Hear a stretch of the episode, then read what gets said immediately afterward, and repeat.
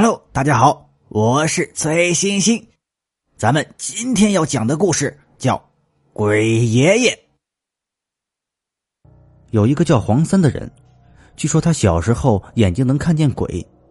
有一年夏天的晚上，月明星稀，黄三和家里人一起吃饭，突然他看到爷爷身边正坐着死去多年的奶奶，并且他奶奶手里也拿着馍，吃着爷爷菜碗里的菜。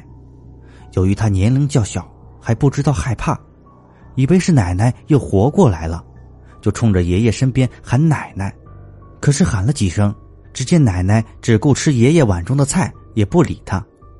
爷爷看到他对着自己身边的空气喊奶奶，还以为他想奶奶了，就安慰他说：“小三儿，不要再喊你奶奶了，你奶奶已经去世好多年了，你再喊她，她也听不到了。”他冲着爷爷摇头：“爷爷，奶奶没有死，现在她就在你身边吃你碗里的菜呢。”爷爷以为他是在说谎话，也没有太在意。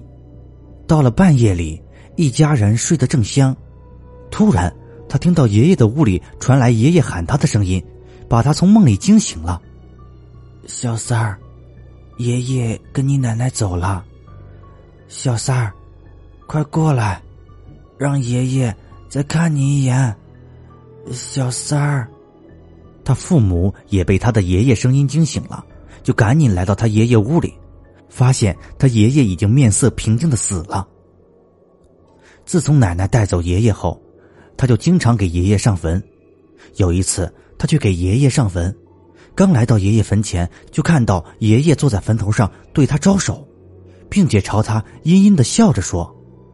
小三儿，爷爷想你了，跟爷爷去屋里说说话吧。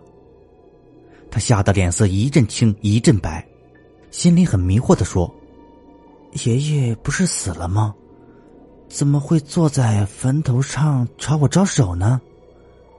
一边想一边惊讶的瞪着爷爷，向他走了过去，仿佛身体不听自己的使唤。这时坟里开了一扇门。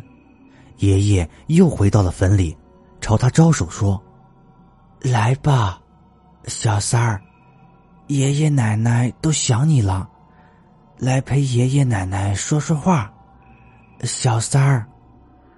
就在他眼神呆滞向坟地里走时，突然看到跑过来一只大黑狗，冲着坟地里的爷爷叫。奇怪的是，爷爷看到那只大黑狗，脸色突然变得很惨白。眼睛里流露出莫大的恐惧，说：“黑子，我找我的孙子，有没有碍着你的事儿？你少管闲事，快些离开这里吧。”没想到那条大黑狗竟然也能开口说话。这个孩子是你的孙子，你不能害他。你要是再不退去，我就吃掉你的灵魂，让你永远不能重生。说着。大狗呲着牙准备扑上爷爷，爷爷很害怕那只大黑狗，看到大黑狗要吃掉自己的灵魂，不禁叹了口气，很不情愿的关上了坟门，不见了影子。等他再看到那只大黑狗时，一阵阴风吹过，那只大黑狗也没了踪影。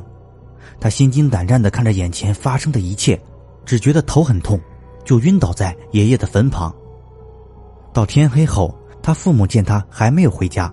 他父亲就去找他，等他父亲来到爷爷坟前，发现他正脸色苍白的躺在那里，一动也不动，叫也叫不醒。